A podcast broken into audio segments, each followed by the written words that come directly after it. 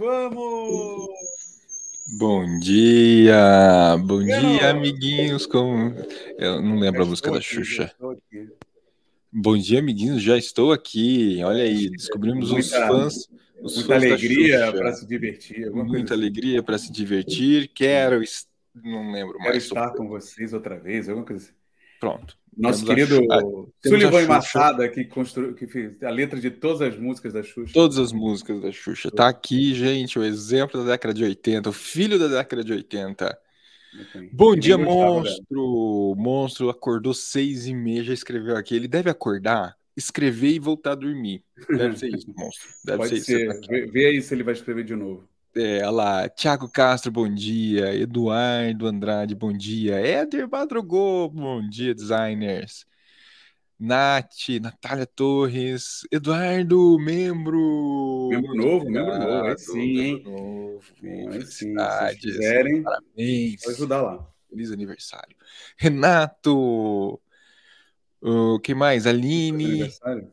Aline Araújo, bom dia. Nossa, muito bom ter vocês aqui acordando logo cedo com a gente. Outros, se você estiver na Europa, como o Buriti, três horas de diferença ali em Portugal, né? Descobri agora. Ele fala, como se eu, ele fala como se eu devesse saber que era três horas de diferença, né? Mas eu não sabia que era três horas de diferença, porque eu não fico vendo o fuso da, de Portugal para saber que horas são, né? Olha aqui, monstro, eu tô, tô, tô aqui tomando café. Ele veio, veio confirmar que ele não está dormindo, que ele tá aqui Pergunta é, com a se acabar o café, você volta a dormir? ou- Eu não tomei café hoje, então eu provavelmente vou voltar a dormir meia hora, pelo menos. Boa, boa. Oh, Roland, bom dia, tá aí com a gente. É isso, gente, muito bom. Vão aparecendo aqui, eu vou tá dando bom dia para vocês hoje de O- volta. O Roland Oi. nunca, nunca deu um feedback pra gente de como é que foi depois da palestra lá, né? Tipo, que, que a galera falou lá na faculdade. verdade, né? Nossa, mas faz tanto tempo que eu não sei nem uns se dois. ele lembra. Dois anos, sei lá. Faz uns dois anos, faz uns dois anos. Foi super remoto, época pandêmica ali, né? Sim. Eu nem lembro, cara. Mas diz aí. Ó, fala pra gente, como é que foi? se, se deu certo, se funcionou. Você lembra? Você lembra que a gente falou? Mas, ó, de volta aqui, Buriti de volta. Tava De boa a volta. Espanha? De volta. É, eu, fiquei na. Porque eu, eu fui, bem. fui para Marrocos, né? Fui ver o, Flamengo perder lá.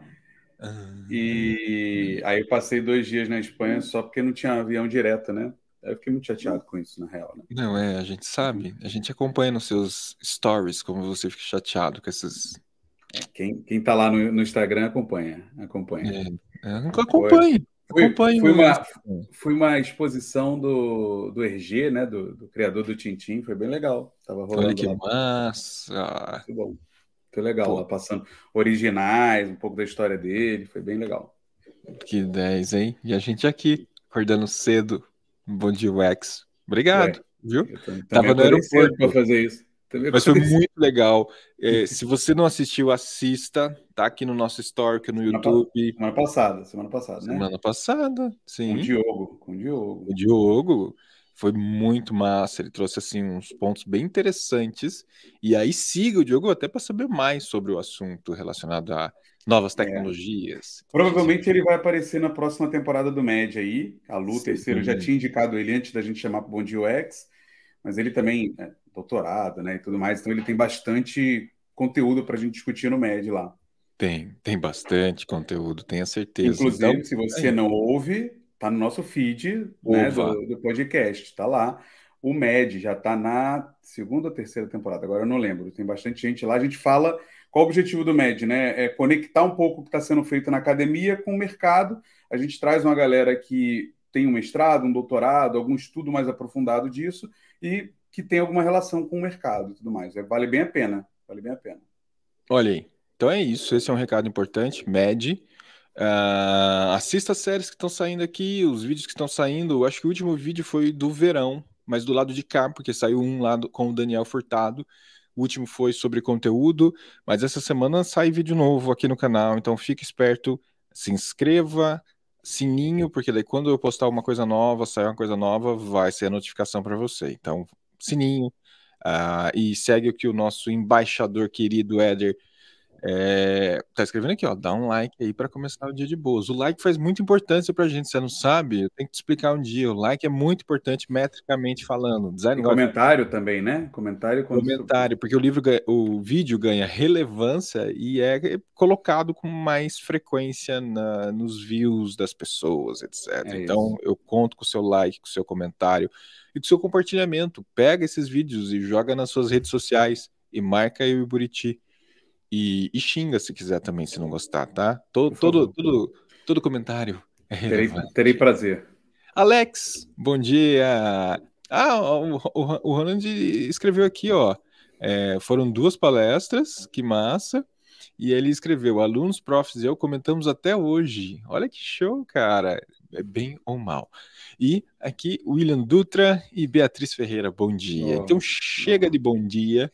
Eu acho que o nosso convidado está ansioso. Gabriel, você está ansioso? Vale, ô, Rodrigo, vale avisar, né, que provavelmente alguém está ouvindo aqui também, mas agora ao vivo, todo esse conteúdo do Bom UX, ele também vai para o feed do podcast. A gente, no final do dia, lança ele no feed do podcast. Então, Daí, você que está ouvindo assim. agora, você está ouvindo no feed ou não, você está ouvindo Boa. e ainda não ouviu. Então, ó, dá para você escutar depois no Exato. podcast Design Team, é. tá aí. Pode criar Pô, uma playlistzinha, lá no final do ano a gente vê Sim. quem que, no Instagram, quem que mais ouviu o podcast no Design Team e tudo mais. É, Telegram. Entra no nosso Telegram. Entra no é nosso Telegram. Isso. agora tem, Telegram. agora tem uns canais dentro do Telegram, né? Para discutir sobre é. pesquisa, cursos, eventos, é. etc. Eu tinha odiado, tá? Quero abrir meu coração aqui. Eu odiei a organização. Passado. Hoje eu gostei tá? Uhum. Que era um recado até pro Cauê Lima, que veio e falou: Rodrigo, você não gostou, né? Não tinha gostado, tá? Mas eu gostei, gostei pra caramba. Acho que agora deu uma organizada. E me diz aí, vocês gostaram da organização que tá no Telegram? É importante.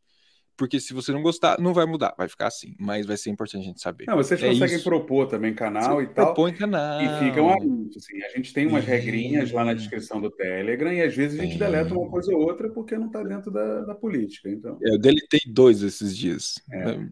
Black. Cortei. Tem lá mais de duas mil pessoas. Você está devendo uma live pra galera aí, mano.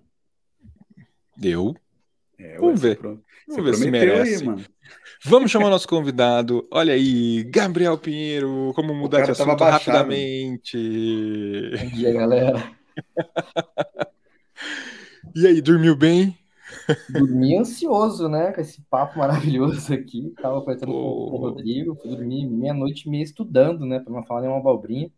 Então, fiquei bastante ansioso e animado. Estudando, estudando o próprio livro. É, é, e, ponto. Tá aí. A primeira coisa que a gente. Na primeira, não. A segunda coisa que a gente já vai falar é sobre o tal livro. O livro. Mas antes da gente começar o nosso papo de verdade aqui, é, vai que tem alguém que não te conhece, Gabriel. Você consegue se apresentar rapidamente aí falando quem que é o Gabriel Pinheiro pra gente? Claro, com certeza.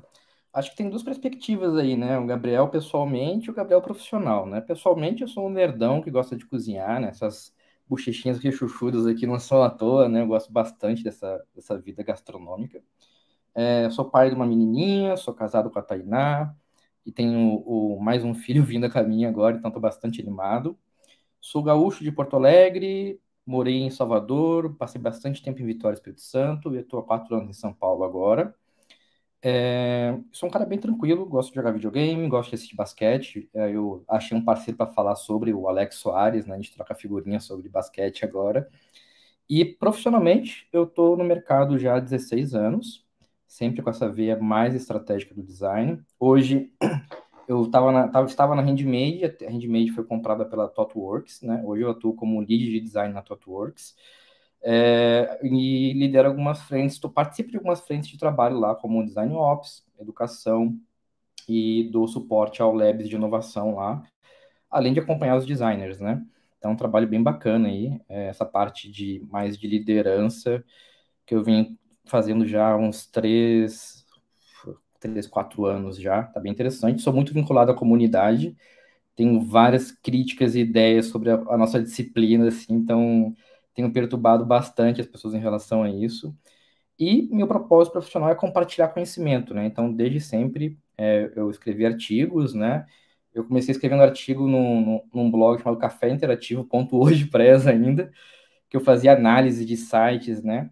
e eu recebi um convite do Edu Agni para escrever para o X-Blog na época. Aí depois veio o Fabrício Teixeira me convidou para o X Coletivo. E aí não parei mais, né? Aí veio o livro depois, né? Então, tamo, tamo aí. Acho que é conta um pouquinho de mim. Eu gosto bastante de produzir conteúdo, né? Então, estar tá aqui com vocês faz parte muito do meu propósito profissional também. Então, obrigado pelo convite, gente. Que isso, cara. A gente que agradece ter topado vir numa quarta-feira de madrugada falar com a gente. Antes da gente entrar, a gente estava falando das nossas rotinas matinais. E não, nós não somos pessoas matinais. Como Buriti. Mas, cara, é muito legal poder trazer alguém que é ativo na questão de produção de conteúdo, traz ideias, provocações, textos e tem um livro, um livro que traz um assunto relacionado ao nosso título de hoje, ao nosso tema, ah lá, UX estratégico, né? Esse, esse, esse pote de ouro no fim do arco-íris que todo designer adora falar e não encontra. Cara, o, o, livro é de. Ele foi publicado quando? 2020? 2021. 2021. Setembro de 2021. Ou seja, bem ali, pandemia, né? Exato. No meio da pandemia veio o livro. Estava escrevendo o livro já um ano e pouco já, aí veio a pandemia, né? E aí foi bastante interessante, deu vários inputs bacanas para o livro, até cito alguns momentos a questão da Covid, né, como que influenciou a mudança de estratégia das organizações, né, quais estavam mais preparadas, né, para lidar com isso, né. Sim, e, e, é interessante porque será que a gente pode afirmar, eu já vou começar perguntando, Gabriel, será que a gente pode afirmar que 2021 está bem diferente do, de 2023? Cara, com Mudou certeza. muita coisa? com certeza mudou. Eu tenho sentido muito isso. Esse é o lado bom da, da consultoria, né? Que você vê as movimentações das empresas, né? Você consegue ter contato com diferentes contextos, né? Isso é muito rico para quem quer construir essa visão, né, mais macro do, do mercado, né? Então eu percebo que tem movimentações bem diferentes do que a gente via, né? Eu acho que cada vez mais a palavra ecossistema vai surgir aí, e ecossistema não como um portfólio de marcas e produtos, né? mas como operação, né? Como que a gente organiza a, a, as empresas, processos e times, né? Então acho que isso em 2023 vai, vai começar a ficar mais forte, assim, devido a esse processo que a gente passou, né? De o jeito que a gente está trabalhando não funciona mais porque tem uma pandemia rolando, né? Como a gente precisa se adaptar, né? E as empresas foram forçadas a isso. Então, sinto que foi o pontapé para a gente mudar algumas coisas que a gente já precisava estar tá conversando sobre, né? Interessante. É, putz, eu acho que você tocou num ponto que tem me feito pensar bastante, assim, né? Uh, a gente teve um boom de, de funcionalidades que precisavam cair na rua, produtos que precisavam ser estruturados e times foram levantados do- da noite para o dia do zero, ou triplicado o tamanho para atender uma demanda.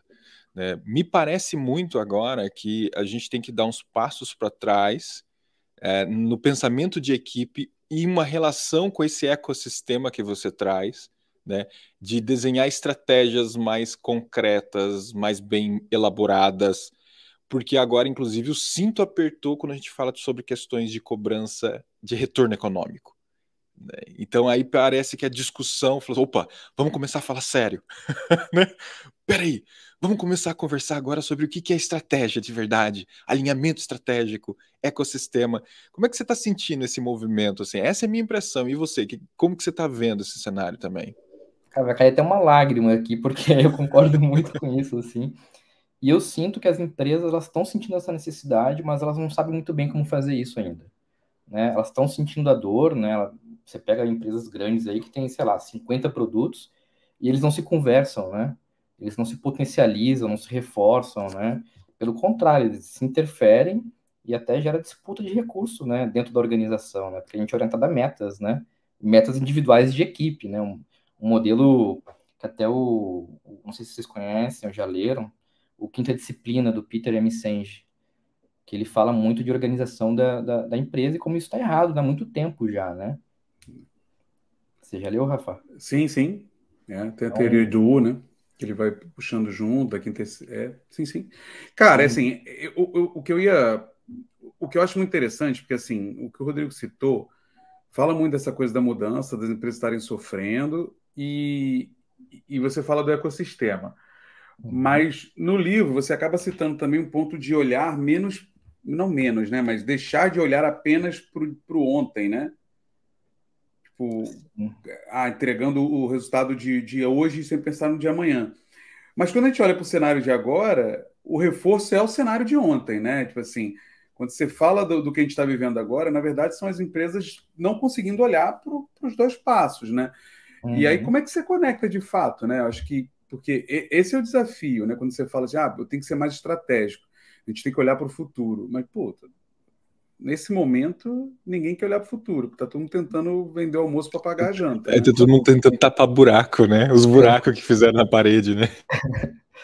Então, essa, essa, essa situação, quando a gente para para pensar, ela já vem de muito tempo, né? Quando a gente fala até de um modelo. Por isso que eu falo que o ágil ele é bom ele é ruim para o design, para a estratégia, né?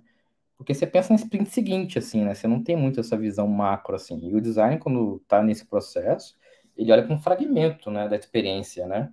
E aquilo não se conecta com tudo. Então, por isso que eu falo que a estratégia, quando a gente fala em termos de design, ela tem duas camadas, né? A camada do projeto, que você está inserido, você precisa entregar valor e conseguir costurar informações ali diferentes para dar um direcionamento bacana para aquilo. E tem a. Só que isso é o mundo perfeito, né? Eu conseguir costurar informações de fontes diferentes dentro de uma organização já é difícil, né? Porque envolve fontes de dados, envolve pessoas, equipes, né? E quebrar estilos organizacionais que eles existem ainda. A gente precisa começar a falar com mais é, transparência sobre isso, né? É, e o segundo ponto é que para poder fazer isso, a gente precisa olhar para uma camada organizacional, né? De cultura, de a forma como a empresa está organizada em, em, sentido de equipes, processos, funcionamento, né? Onde que ela está depositando o investimento dela. Então, quando a gente fala de UX estratégico, tem muito dessa questão de, beleza, eu tenho que conseguir olhar para o futuro, mas para fazer isso, eu tenho que construir um ambiente que seja propício para isso, né? Por isso que a, a pegada de ecossistema é muito importante para a gente começar a falar com mais profundidade agora. E, e. Que, o Buriti ia falar alguma coisa. Vai lá, depois eu complemento. Não, complementa, porque eu vou fazer uma pergunta. É que, é, cara, isso para mim é uma das grandes questões, assim, né, dos estudos de estratégia e tudo mais, né? Acho que um grande ponto é a diferenciação entre o que é estratégia e o que é ser estratégico, né? São, são dois pontos muito, distintos, assim, não, tipo, ah, eu faço parte da estratégia ou eu construo a estratégia, né? Porque é inegável que você é estratégico dentro do seu contexto ali do produto, de eu preciso entregar experiências melhores, eu preciso falar com o usuário, e outra coisa é você fazer parte da construção da estratégia, é, que eu acho que é um pouco do que você está falando, né? Do tipo, cara, tem sempre as duas camadas, né? Porque acho que o, o que gera é essa angústia da pessoa que está dentro do projeto dela achar que ela tem que ficar olhando para o futuro. E não, você não tem que olhar para o futuro, você tem que resolver o seu problema do projeto hoje ali. Não dá para você fazer os dois. É olhar para o futuro e olhar para o hoje. Então, como colocar o design nessa outra camada e até que ponto isso é design, tá, mano? Porque eu, essa é a minha grande questão também, do tipo, é, tem um livro que é Estratégia Baseada em Design, que fala muito sobre como basear no pensamento de design para construir estratégias de negócio e tudo mais. Mas no final, não é o designer que está fazendo ali. Ele pode estar tá fazendo parte daquilo, mas não necessariamente é ele, né? É a disciplina do pensamento de design, mas não o designer, né? Como é que você vê isso? Cara, eu vou ser um, um pouco polêmico nesse assunto, talvez, nesse, nesse tópico aí, porque eu acho que o, o design ele já deveria ter deixado de ser o guardião da visão do usuário, sabe? Ele é o cara que tem uma visão analítica da experiência, né? De novo, a gente está no momento que a gente, enquanto design, está muito preso ao fragmento ali que o cara, que o negócio precisa operacionalizar ali, botar na rua, né? Só que a gente não olha para a experiência como um todo. E o, o, o, cliente, né? Eu acho que isso é até um pouco contraditório, porque quando a gente fala de empatia com o usuário e tal, e olhar para como o usuário é afetado pelo nosso produto, ele não percebe o meu fragmento que eu estou trabalhando na minha sprint, sabe? Ele vai perceber a experiência como um todo. Então, aí, o que a gente está falando? A gente está falando de vários designers conversando, e mais do que isso, né? Várias equipes estarem se conversando. Quando a gente fala da estratégia do, do, do produto ou do serviço ali, ele é um meio para levar uma experiência, né? Se a gente não fala de maneira mais macro, a gente vai estar tá sempre correndo atrás daquela coisa, né? Ah, eu queria ser mais estratégico, né? Porque esse é um ponto. Na minha visão, nem todo design é estratégico. A estratégia é uma habilidade, pode ser desenvolvida, né? Pode ali ser exercitada ao longo do tempo, tem muito a ver com repertório, né? Você ter é, vivência com várias situações diferentes, inclusive adversidades diferentes, né? Em contextos diversos, né? Então, quando você traz isso assim, eu vejo que o design sim, ele precisa começar a expandir a visão dele, além do produto que ele está operacionalizando, porque eu vejo que quando a gente tem o design conectado com o negócio, a gente consegue entregar muito valor, né? sim, por trazer a visão do usuário, que é muito importante. Eu não gosto de falar do termo usuário, tá? Eu gosto de falar das pessoas, né? Porque para mim, de novo, é tudo, é tudo um sistema. E quando a gente começa a fragmentar muito, eu acho que é uma, é, eu acho não, né? é uma tentativa de simplificar as coisas, né? Mas a complexidade, ela existe, quer a gente aceite ou não. Então, se a gente assume que ela existe, a gente consegue trabalhar com ela. E aí entra numa discussão, por isso que eu, eu falo que estratégia bate muito na questão da forma como a disciplina vem atuando, né? Porque se a gente não entende a complexidade que tem, a gente faz sempre um trabalho superficial, né? Sempre tá correndo atrás do rabo ali para entregar a próxima feature e tal. E design, para mim, é um equilíbrio entre reativo e propositivo. Os eventos emergenciais sempre vão existir, né? As organizações sempre vão ter alguma coisa que o concorrente lançou, alguma queda de métrica, KPI ali num ponto do ecossistema, mas eu preciso ser propositivo, nem que seja no curto, médio prazo ali, eu tenho que entender como que a minha experiência pode vir a evoluir, né? Tudo são hipóteses, mas, né, gente? Mas a, a esse é o grande ponto, né? Em, em, seu contexto, muitas vezes, né? Porque às vezes... Porque também não adianta exigir que uma, uma pessoa muito júnior que está dentro de um produto específico, que ela queira olhar cross, sabe? Para a empresa, porque isso vai gerar angústia, né? É, e tem esse ponto do, do que você falou, que uma coisa é a disciplina ser estratégica, porque aí, de fato, né, você olhar para a experiência é estratégico, e outra coisa é você, profissional, ser estratégico na sua atuação, que são duas coisas distintas, né? Do tipo, você consegue, mesmo estando dentro de um contexto fechado, olhar para aquilo e falar assim: como é que eu consigo atuar de forma estratégica dentro do que eu tenho aqui? Como eu, como eu não simplesmente entregar, né? Como eu olhar para o contexto do que eu estou entregando do produto, da squad, da tribo e etc. São várias camadinhas, né, para você chegar lá. E, e, eu acho que vale também uma discussão do que você falou, né? Do, tipo, a gente deveria estar olhando mais para a experiência, porque aí é um é muito louco, porque isso aí na real é um, é um cenário de, de guerra muito grande, né? Porque na real ninguém olha para a experiência, ninguém. Essa é, não existe uma entidade dentro da empresa que olhe para a experiência como um todo. A gente pode até ter áreas dando esse discurso, mas de fato não é porque as empresas, como a quinta disciplina fala, como a teoria de U fala, do Otto, etc., elas são compartimentalizadas. Ponto, né? Então, e aí, vem, aí o que eu falo do campo da briga, né? Porque aí surge o CX, surge o EX, surge não sei o que lá, um monte de gente tentando ganhar esse espaço do olhar para a experiência como um todo. Mas ninguém Não, é. e, e, e, cada um traz o seu olhar, né, sobre o que é experiência, o que é outro problema. Mas para mim, o que você falou também, Gabriel, conectado com o que o Buriti trouxe, há um empobrecimento das discussões, de uma forma geral. Né? Há um empobrecimento de como se analisar e representar o usuário, porque daí fazem uma representação paupérrima sobre como lidar e pensar no usuário. A discussão é muito maior e mais complexa. E o usuário ele é muito maior do que aquela pessoa do lado de lá da tela que você tem que fazer o teste. Mas também há um empobrecimento da discussão de produto. E aí, o que eu vejo muitas vezes, e, e para mim também conecta com a confusão que o Buriti trouxe, você também trouxe sobre essa questão de, do produto, da estratégia, etc., é subestimar produto, ou quem deveria pensar em produto. É, design adora fazer esse tipo de coisa também, pelo empobrecimento da discussão, de não saber nem qual é o seu papel real.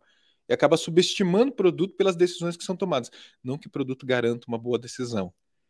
Mas há um. Cara, eu não sei nem o meu papel direito, então eu vou me meter no papel do outro. Então, para mim, também, essa confusão é muito complexa. Né? Ela não é tão simples assim, né?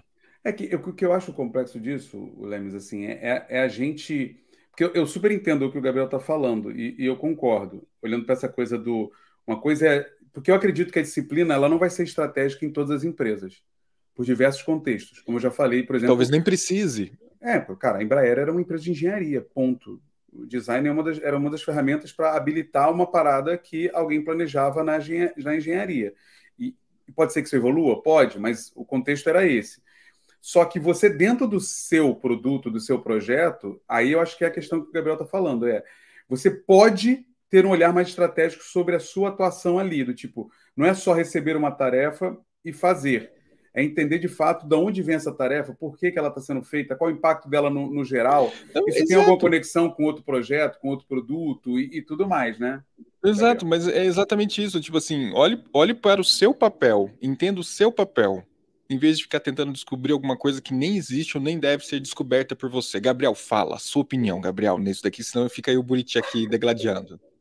Eu concordo plenamente com vocês, assim, eu acho que tudo depende da estratégia da empresa, né? Ela quer mudar a forma como ela está atuando, né? Se engenharia não funciona só, somente engenharia não funciona mais, como é que a gente pode mudar isso, né? A questão do, dos papéis eu concordo, né? Eu acho que existe uma, uma vontade do design meio ambiciosa demais às vezes, né? De querer ditar como as coisas precisam acontecer, né? Só que, gente, o design cada vez mais vai ser multidisciplinar. Né? Essa coisa do design no, no, foco das decisões, isso não existe. Ele existe ele como um conector, né? Inclusive, eu acho que o papel do, do, da figura estrategista é atuar como concierge, né? É conectar as pessoas, servir as pessoas, né? Não olhar só para pessoas usuária, né, que vai usar o, o produto, o serviço, é, ou ser impactada pela experiência, mas também para a forma como as equipes estão atuando, né? Pô, para eu tomar, para eu conseguir é, tomar uma decisão de produto, eu preciso estar conectado com o meu PM, né? Eu preciso ser um parceiro dele. E mais do que isso, né? Um produto, um serviço, uma experiência, ela tem muito mais gente envolvida. Tem gente de legal, tem gente de logística, tem gente de financeiro, tem gente de people, né? Então, como é que a gente vai, quando que a gente vai começar a inserir essas pessoas no processo também de construção das coisas, né? E aí, é, isso eu acho que o importante que você falou é decisão, mano. Porque você falou assim, ah, porque como é que a gente vai tomar uma decisão de produto sem a pessoa de produto? Essa é a questão. A gente não toma a decisão, tá ligado? Tipo, a gente está dentro da equipe que tem que tomar a decisão. Exato, perfeito, perfeito. É, essa é a grande questão. E isso que você falou da, da pessoa ali, né, que, que, que vai lidar com a experiência, isso é um outro grande ponto, porque se, você é um designer que você acredita que só o olhar da experiência vai te ajudar a tomar decisões estratégicas, já é o primeiro engano aí, né? Porque uhum. muitas vezes algumas decisões elas vão contra o que pseudo se entende como a melhor experiência para aquele produto. Sim. Mas porque, porque tem outros, como você falou, tem o legal, tem o negócio, tem um monte de coisa envolvida, né?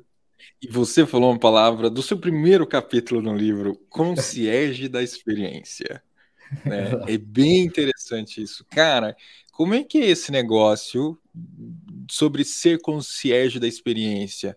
Porque tá todo relacionado com o que a gente está falando, cara. Entenda o seu papel, entenda o seu lugar dentro da empresa, entenda a sua empresa, para você entender o que, que você deve fazer para ajudá-la. Qual é essa relação concierge aí pra gente? Legal. O concierge é aquela figura que garante que o, o serviço vai ser entregue da melhor maneira, a experiência vai ser a melhor possível para o cliente, né? E aí a gente está falando de assumir essa, essa responsabilidade de garantir que, de novo, a gente tem um ambiente onde pensar experiência não seja uma responsabilidade apenas do design, mas seja uma brincadeira coletiva, né? Seja multidisciplinar, né? E aí a gente traz a, figura do, do concierge como uma brincadeira, uma metáfora, né? De como que a gente precisa de falar estratégia conectando informações, conhecimentos diferentes, né? Então, putz, eu preciso tomar uma decisão num produto digital, eu tenho que trazer a galera de dados, de BI, para conversar comigo, né? E ser um aliado meu, né? Eu preciso ter essa informação em mãos para conseguir pensar num produto que consiga escalar lá na frente, né? Porque esse é um outro ponto que eu sinto que a, a, a turma do design ainda tem um pouco de dificuldade. Métricas, dados, né? Como que eu uso isso na prática?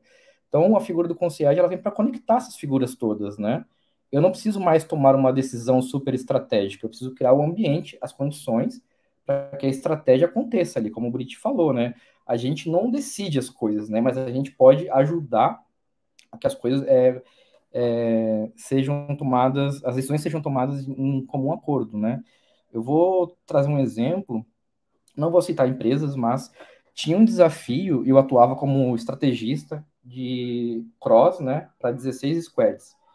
Só que tinha um pepino que era negócio não conversa com a tecnologia, né, que era onde o braço de design estava na época. E, cara, era uma disputa, né? Pô, o negócio passava uma demanda, a tecnologia se fechava ali, construía alguma coisa, lançava, mas falava, cara, não era isso que eu queria, né? Então, muito dos problemas, eles estão na questão da, da forma como as coisas são construídas, né? Nessa falta de visão compartilhada eu acho que é um próximo passo de uma visão de produto, quando eu falo de visão compartilhada, né? Porque visão de produto pode ser feita ali pelo PM só, pelo time do produto, mas ainda fragmentado, isolado.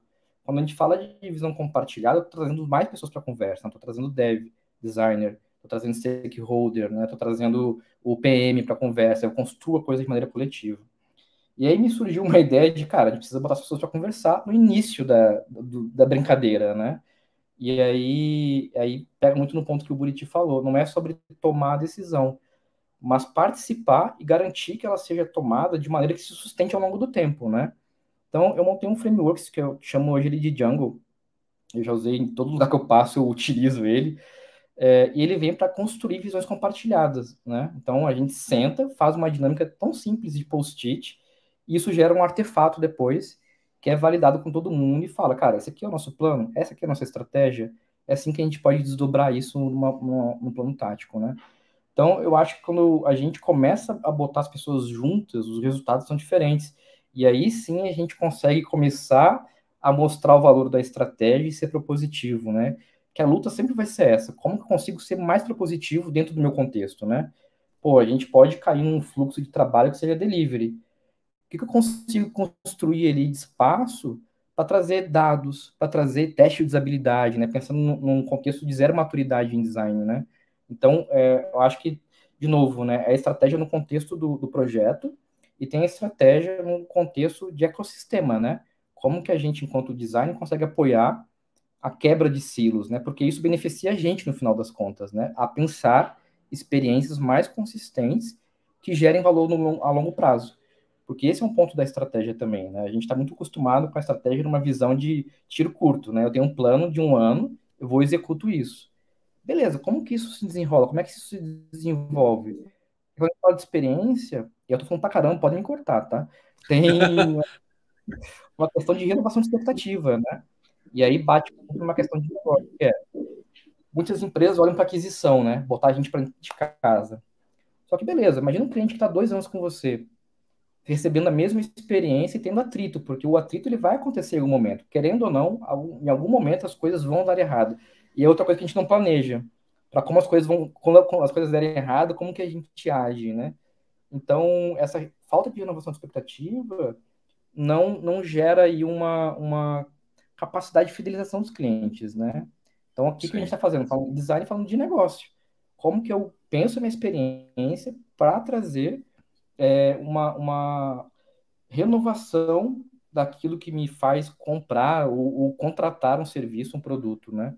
E aí a gente pode levar insumos para o PM, pode levar insumos para stakeholders que nos ajudam a validar essas coisas, né? Sim. É, dois pontos muito interessantes. É, o primeiro é que a outra pessoa que pediu para a gente interromper ela quando a gente estivesse gravando com ela foi o Norman. o Norman fez o mesmo vídeo, assim, cara, eu falo muito, se vocês quiserem, vocês podem me interromper. Aham, uhum, ok. A gente não costuma fazer isso, não. O segundo ponto que você trouxe, acho que é bem interessante, e eu estou agora hoje no mundo de consultoria também. E eu vou chutar aqui que 70% dos clientes, quando pedem o nosso trabalho na visão de desenho de experiência, jornada, e aponta lá algum tipo de design, na real o problema deles é levar alguém que conecte os silos, que conecte as áreas que não se conversam. E aí o nosso trabalho como design, né, como consultoria de design, vem muito nessa, nessa, nessa pegada. Cara, vamos colocar as pessoas para se conversarem entenderem as possíveis soluções em conjunto então, essa conexão. E aí eu diria que grande parte do nosso trabalho é fazer isso. A consequência lá na ponta, tal, e já teve cliente que veio com, a, com as telas prontas. Ele precisava de alguém que conectasse os silos. Então aí vem todo esse trabalho nosso de construir uma jornada interna, né, para eles poderem realmente alcançar a estratégia desenhada por eles ou descobrir que a estratégia que eles desenharam porque estavam isolados não funciona.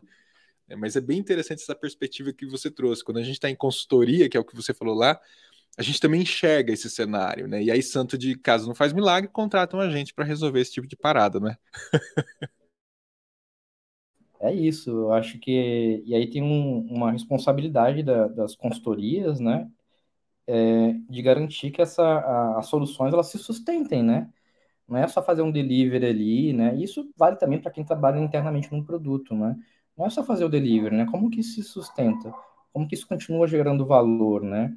Aí tem um conceito que eu gosto de falar, que é o valor real, né? É, pega um pouco da lógica de serviço dominante, que é um produto, ele só gera valor real quando ele consegue se conectar com outro produto ou serviço, né?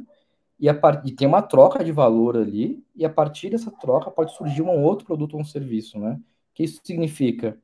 Que as estruturas do ecossistema de produtos ali, de serviços, ele é, ele é suficientemente bem pensado para que ele se expanda a partir dele mesmo, né? O que acontece hoje? É o lançamento de novidades, né? Você vai botando um monte de recurso ali, um monte de caixinha dentro do ecossistema, que eles não estão conectados ali, né? Para fazer essa conexão depois, é muito mais difícil que você já pensar, pô, eu tenho essas estruturas aqui, como que eu posso pensar em novas oportunidades, né? Olhando muito para a questão de o que que meu público, o que que a galera que consome comigo necessita, que eu posso trazer aqui a partir disso, né? Então você usa as mesmas bases estruturais ali para criar coisas novas, né? Isso é muito interessante e pega muito num ponto que é a gente precisa abraçar a complexidade. Tudo isso que a gente está conversando aqui hoje traz uma carga de complexidade muito maior, né? Que é um ponto que o Rafa trouxe ali muito importante, né? Pô, mas dentro do contexto lá do projeto, às vezes é deixar o cara angustiado, né? Como é que eu vou olhar para tanta coisa assim, né? Eu acho que cada contexto é um contexto, né? Cada momento da carreira é um momento da carreira mas existe uma camada de complexidade que é preciso entender que ela existe e fazer uma escolha. Eu quero mexer nesse vespeiro ou não quero. Hoje eu enxergo que tem muita oportunidade nisso, né? Porque quanto mais complexidade a gente tem, a gente consegue conectar, ter informações diferentes, ter resultados diferentes, né? O que a gente não pode é ficar replicando as mesmas coisas esperando resultados diferentes, né? Então a gente precisa aceitar que quando a gente fala design estratégico, a gente está entrando numa camada de complexidade que ela é maior.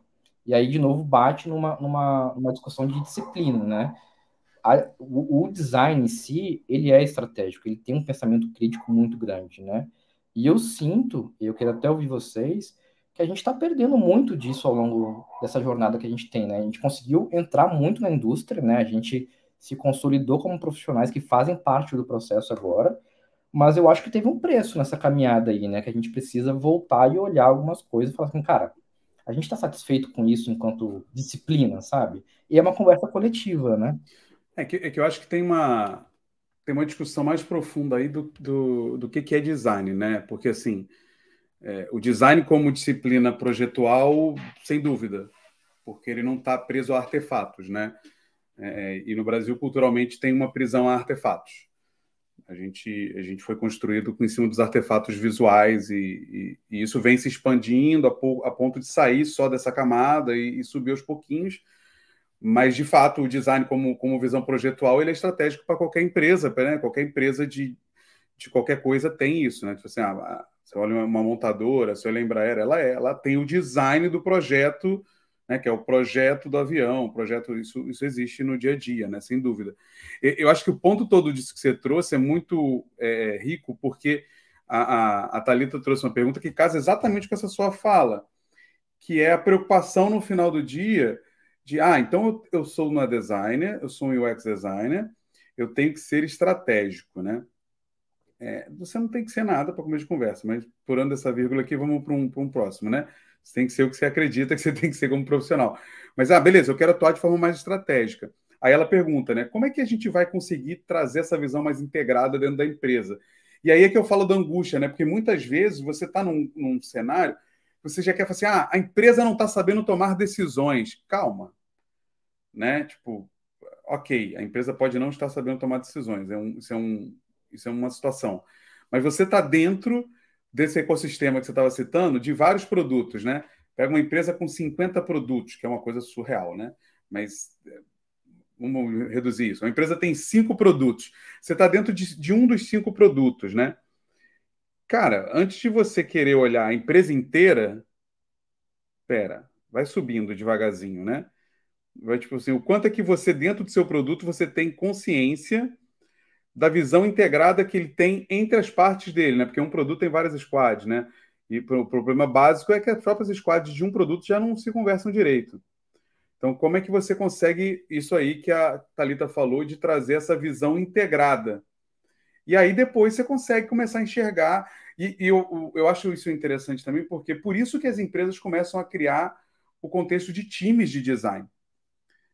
Porque a partir do momento que você tem um design em cada produto, por exemplo, um em cada um dos cinco, você já tem cinco designers. Pô, você tem um time. Então, os cinco têm que conversar sobre essa visão integrada. Não é só você que é responsável pela visão integrada dos cinco produtos. Como é que você quer fazer isso, né, Thalita? Conversa com os outros quatro e tenta ver o que está rolando entre os produtos que poderia estar tá sendo feito de forma integrada.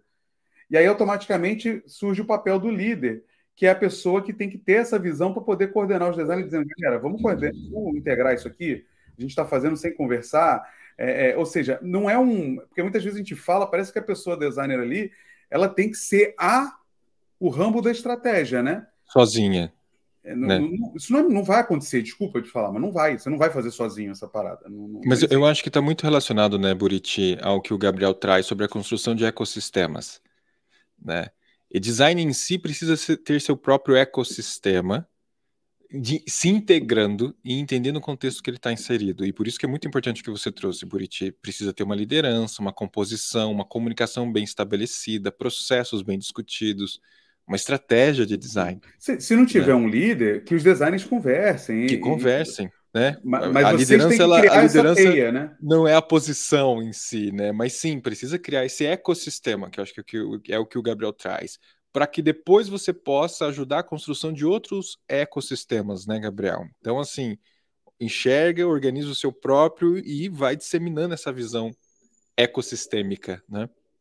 Exato, eu acho que tem muito o que vocês falaram, perfeito. Eu acho que é essa construção primeiro de meus pares, né? Como é que a gente está enxergando essa brincadeira toda aqui? O que, que a gente tem de informação que pode ser compartilhada, né? Conhecimento, né? informação.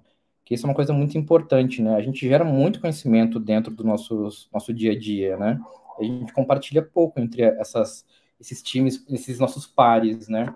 Então, acho que esse é um primeiro ponto, assim, né? Como que a gente está criando um sistema que permita que o conhecimento seja partilhado entre todo mundo, né?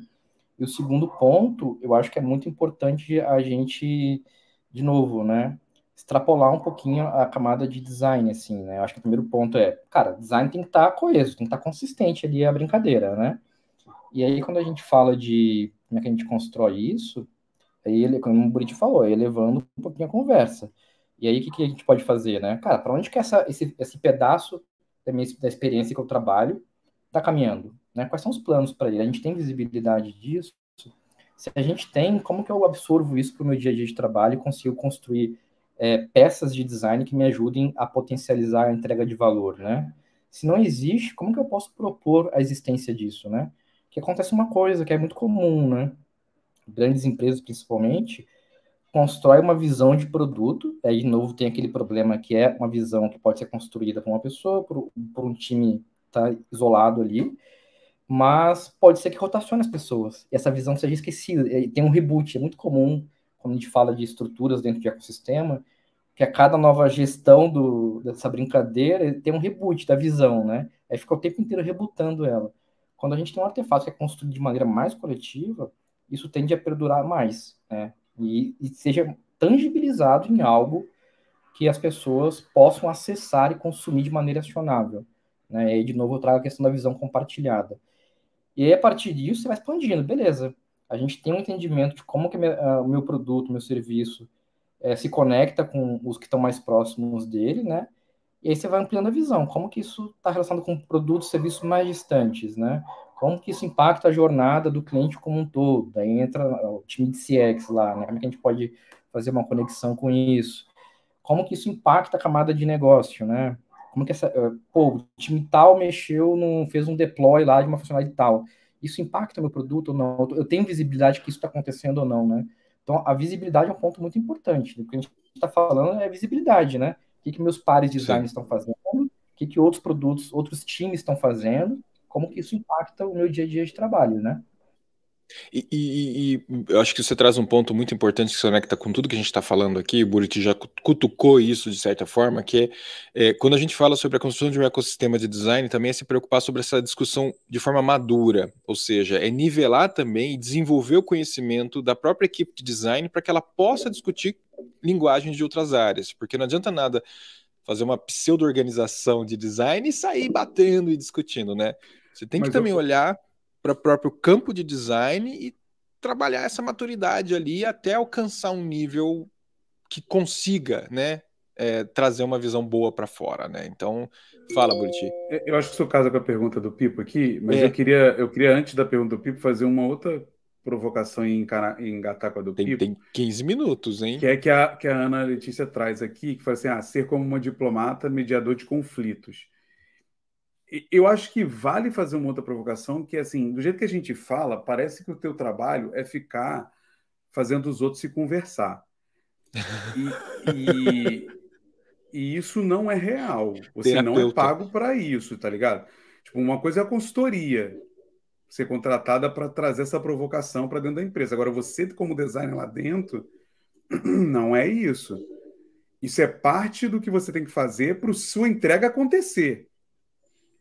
E você tem que entregar alguma coisa. Isso é um dos pontos que eu sempre falo, assim. É, a é, gente perde foco, né? A gente perde a gente foco do que realmente. Que, porque se eu falei assim, é. vale discutir design e seu artefato, porque o design vai depender do artefato que a gente está conectando aí, do artefato entregável. Você será cobrado disso por alguém no Mas final do dia. Mas existe um artefato, entendeu? Pode é. ser que em determinado iniciativa o artefato é um relatório, é uma, uma lista de insights, é alguma coisa assim. Mas na grande parte do tempo, se a gente está falando de produto, é o produto no ar, tá ligado? Não, e, é, o, cara, é o produto pronto. É então é não é só ficar fazendo as pessoas marcando reunião, entendeu? Tipo, não, não, não é Buriti, isso. Perfeito. E, e, pô, deixa eu só complementar, porque quando eu falei sobre consultoria, fazer as pessoas conversarem os silos, é lindo isso, mas no final o cliente quer o, o, o, tangível, tá? Ele quer o concreto lá na frente, porque ele quer, ele, ele quer justificar. Esse não é a solução esperada, isso é, o, isso é a causa dele não conseguir entregar alguma coisa. É Exato. Exatamente. Como, então, como o Gabriel preocupe... falou assim, ah, planejamento ruim, cada uma pessoa planejando sozinha e passando por resto da empresa. Isso é uma é... causa. Isso não é o, o, esperado, né? Tipo assim, o esperado é ter a estratégia e ter o produto no ar e a venda acontecer. O que você está fazendo é uma avaliação de causa. Então, quando, quando você fala de, de, de, de Lean, não sei o que, você vai fazer a, né, os cinco porquês, a espinha de peixe, não sei o que lá, você vai avaliar os problemas, os porquês, eles são coisas que você tem que atacar para chegar na sua solução desejada, né? Então, ah, a comunicação é ruim, né? as relações, não sei o que lá. Aí eu acho que isso conecta com o que o Pipo trouxe. Pipo trouxe, Gabriel. É, considerando essa necessidade de conectar silos, ecos, fazer ecossistemas, como vocês veem as diferentes linguagens entre áreas? É parte da estratégia de design saber trafegar nesses meios? Ele jogou no plural, mas é você que vai responder, Gabriel. Com certeza. Eu acho que esse conecta muito com o que a gente está conversando aqui, né? Primeiro ponto que o, o Rodrigo trouxe. Sim, cara, eu acho que cada vez mais precisa falar de educação de design dentro das organizações, né? Para a gente trazer um direcionamento que seja coerente com o que a gente quer construir enquanto design, né? Senão fica cada um correndo para um lado, trazendo seu repertório e a coisa foge do controle, né? Aí muito da, da inconsistência nas experiências vem disso, né? Então, acho que assim, se a empresa quer construir algo, a gente precisa garantir que as pessoas tenham a informação, o conhecimento para isso, né? E aí, a parte que o, o, o Rafa trouxe, ela é muito importante, porque é aquilo que eu falei, é a complexidade que eu estou todo momento falando aqui, né? Você tem um delivery para fazer, você tem uma entrega de alguma coisa no final, né? O que a gente está falando é de construir algo que te dê melhores condições de trabalho a longo prazo, né? Então, você consegue ter uma, uma, uma visão melhor do que você está fazendo e por que, que você está fazendo, né? E quando isso não vem da estrutura organizacional, não quer dizer que você tem que se conformar. Você pode criar meios e caminhos que te ajudem a ter um trabalho de design melhor, né? Então, que, que às vezes você, que... você percebe, né, Gabriel, que o seu entregável não vai sair se você não tiver a, de, a, determinada informação, ou se você não tiver o determinado direcionamento. E aí é por isso que você, você vai correr atrás para tentar coletar isso para poder conseguir chegar na entrega, né? Isso é ser estratégico, né? Exato. E por que não processualizar isso, né? Se eu conseguir construir um caminho que me ajudou a chegar numa fonte de dados que eu não tinha acesso antes, por que, que eu não processualizo isso para outras equipes, né? Que é a brincadeira do conhecimento, né? O conhecimento meu, quando a gente fala de time, não pode ficar só comigo, tem que ser algo compartilhado, né? E aí bate de novo no tema de visões compartilhadas, né? A gente fala muito de aprendizado e conhecimento, né? E aí, pegando o, o, o ponto do, do Pipo, eu acho que sim, o design é saber trafegar nesses meios, né? não precisa entender de, não vou entender de legal, nunca vou entender de legal, né? Por isso que é, é uma brincadeira colaborativa e multi, multidisciplinar, né? Porque eu nunca vou conseguir ganhar profundidade em determinados temas, mas eu posso saber o suficiente, posso me conectar a pessoas que me ajudem a trazer essas informações, né? E aí são linguagens completamente diferentes e são abordagens diferentes, né? Que aí pega o ponto da facilitação, né? Facilitação não só enquanto relação de dinâmicas, né? Mas o quanto que eu consigo extrair a informação que eu preciso para construir o meu design, né? Isso, isso, é interessante, Gabriel, porque é coisa do precisa codar, não sei o que lá, né? Que, que no final é, cara, mano, assim, o legal é um ótimo exemplo, porque você às vezes está construindo um produto e, e, e, vem alguma lei nova, vem alguma determinação do governo, e que você tem que conhecer o seu produto, o ecossistema da sua empresa, o que a sua empresa entrega de valor, a um ponto de, peraí, isso aqui talvez interfira no que a gente está desenhando, no que a gente está projetando. Como é que eu consigo perceber isso? É, não é entendendo de, de, de direito, né? De, mas é entendendo do seu produto a ponto de falar assim, cara, mudou uma lei sobre estou é, é, trabalhando no Uber, mudou uma lei sobre permissão de, dire, de direção. Pô, peraí, isso muda alguma coisa aqui dentro. Como é que eu vou, vou tentar entender? Né? É a mesma coisa sobre tecnologia. Eu estou entregando um produto que é X. E aí você vai lá e fala assim: ó, a tecnologia mudou, agora não permite mais que seja online. Opa, peraí. Como é que isso interfere? Essa visão, né, não é você entender de a, a ponto de fazer, mas é, é conseguir conectar, né? Exato. E aí pega um, um tem um, um, eu tenho um pedido, na verdade, um para fazer que é a gente enquanto design, a gente enquanto estratégia, né, pensando no dia a dia dos times, você, você trouxe vários exemplos de ferramentas aí, né? A gente tem que se apegar menos ferramentas, sabe? Porque cada contexto vai exigir é, soluções diferentes, né? E aí é um apelo que eu faço para a gente resgatar um pouco da inventividade que o design sempre teve, né? Cara, ter ferramentas à disposição é ótimo, né? mas a gente tem que saber quebrar elas, tem que saber adaptar elas, né? Cada vez mais, a, e isso está muito na estratégia, né? Que é ser adaptativo, né? Então, cara, se uma ferramenta não está funcionando bem, ou você acha que não vai conseguir pegar, absorver todo o valor que ela, que ela pode, quebra ela, adapta ela ao seu contexto, à sua realidade, sabe? Não tem nada de errado nisso, né? Então, acho que a gente precisa começar a pensar em novas ferramentas, né? E como é que isso pode gerar valor para outros ecossistemas, né? Acho que a gente meio que viciou em algumas soluções é, que são ótimas, é claro, elas geram, não estou dizendo que não gera valor, né? Mas a gente precisa gerar ainda mais valor nesse novo momento, né? E isso Esse pode ponto da adaptabilidade é foda, né, cara? Porque é, isso, isso bate até com outro ponto que, que, que é assim, ah, não, a empresa não sabe. Mano, então. Caiu a câmera. Mas... Mas ele caiu total. Nossa, ele morreu. Eu achei interessante a questão da adaptabilidade e essa visão de ferramentas que você trouxe, porque para mim ela se conecta muito com a questão da gestão do conhecimento, né? Para você conseguir alcançar o poder de adaptação de uma ferramenta, você precisa criar uma discussão e esse conhecimento da ferramenta dentro da própria empresa, dentro das equipes, o design individualmente, né? Então, assim, é, eu falo muito isso nas aulas que eu dou, assim, vocês devem adaptar, mas para adaptar devem conhecer e dominar. Né? Então também é um processo da, que eu acho que faz parte da, da construção do ecossistema de design, né?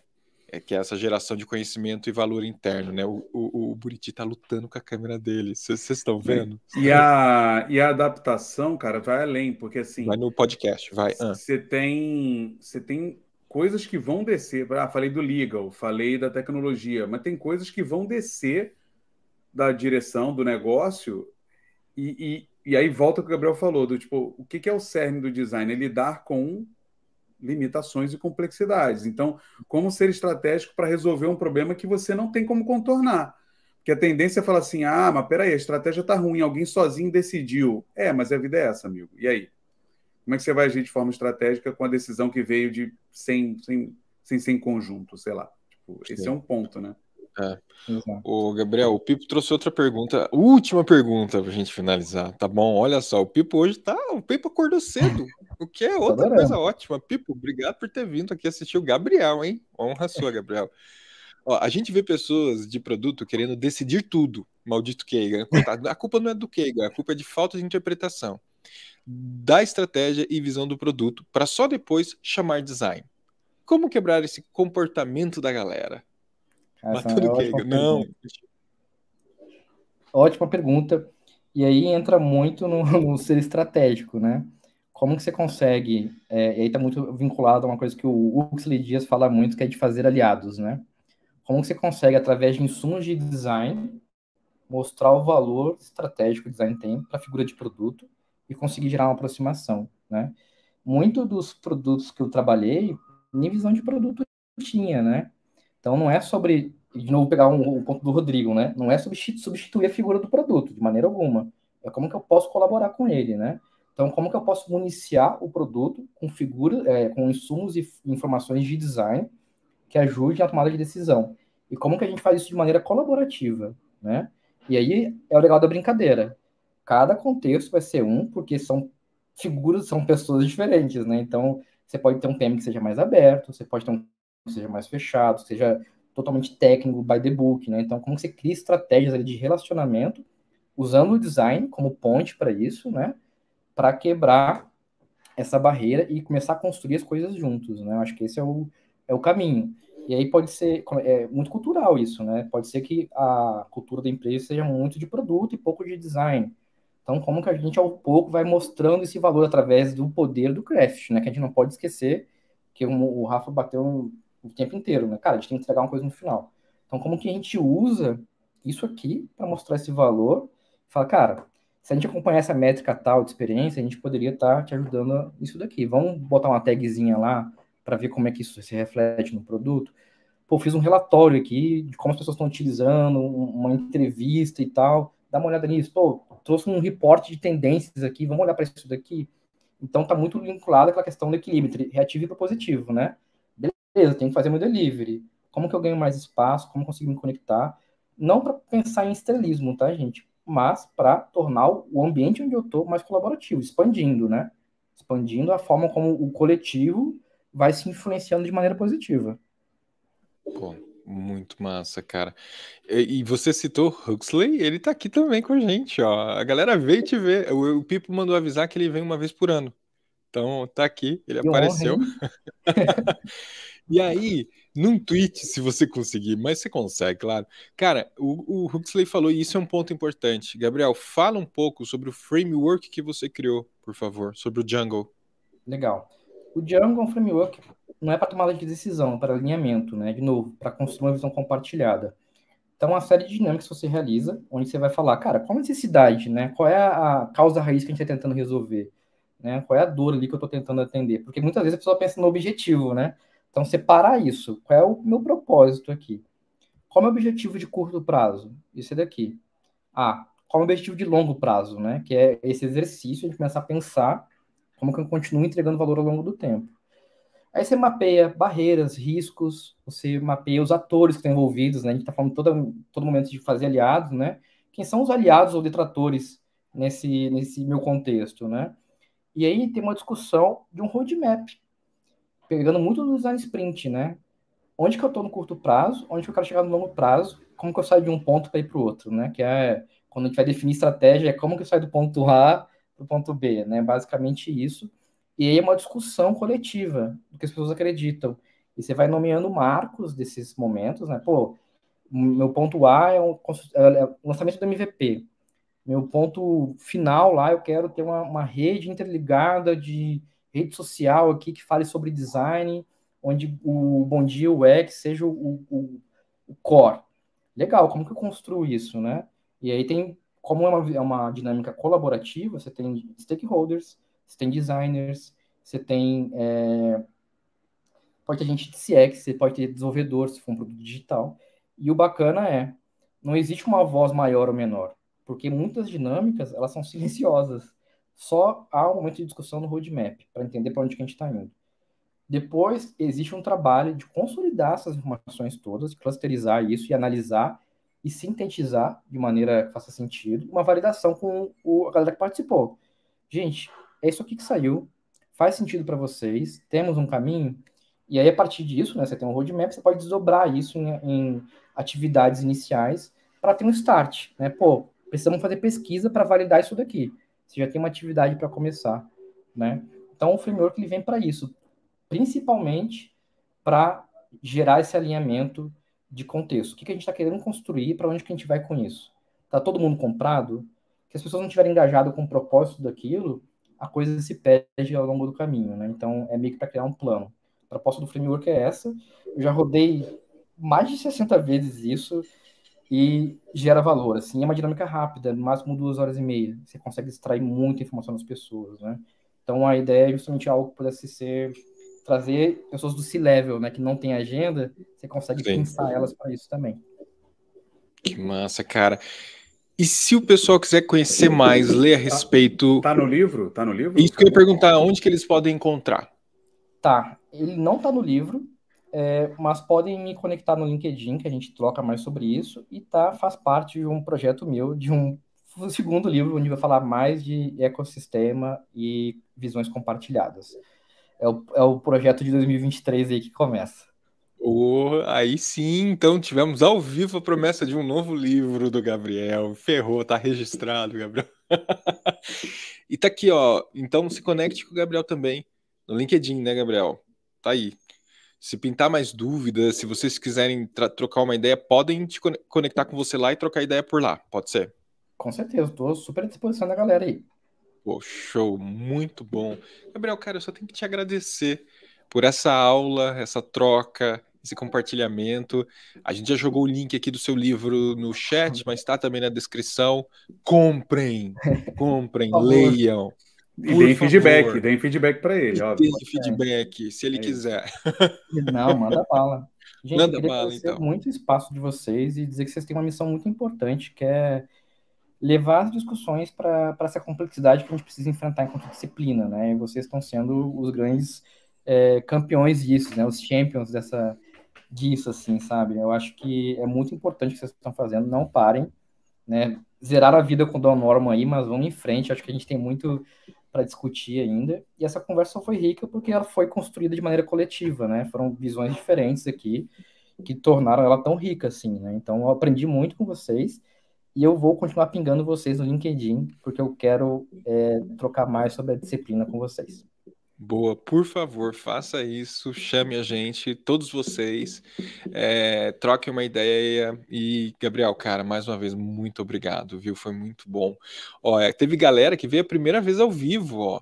Amanda falou, primeira vez que consigo assistir ao vivo, que sensacional. A Thalita também escreveu, ó, que bom, Amanda, ao vivo é bem, mais, é ainda mais legal, né? Então a galera tá aqui, ó, curtindo e também a galera tá agradecendo, excelente papo, valeu. A Sara, um abraço, Sara, mandou show demais. Então, ó, tá toda uma galera aqui adorando o que foi essa conversa, cara. Ó, pode acontecer mais vezes? Então já tá, ó, já tá o convite para voltar, como sempre. Alex Soares, ó, oh, mal, passa demais. É isso. O, Vamos nessa. Lemes, ah. o, o, Alexander botou um negócio aqui, a gente não vai responder, mas eu acho que deveria dar para ele uma resposta falando sobre mais cocriação nos produtos, com o usuário envolvido, a gente tem um Bom UX com a Jane Vita, falando de cocriação, se vocês procurarem lá no site, designteam.com.br, e também a gente tem um Bom UX com o André Gurgel, sobre o livro dele, que ele fala sobre a cocriação também. É isso. Então fica é a dica. Fica a dica. Muito bom. Então é isso. Vamos começar a nossa quarta-feira. Agora, Beijão, gente. expediente. Um abraço. Tchau, tchau. Thank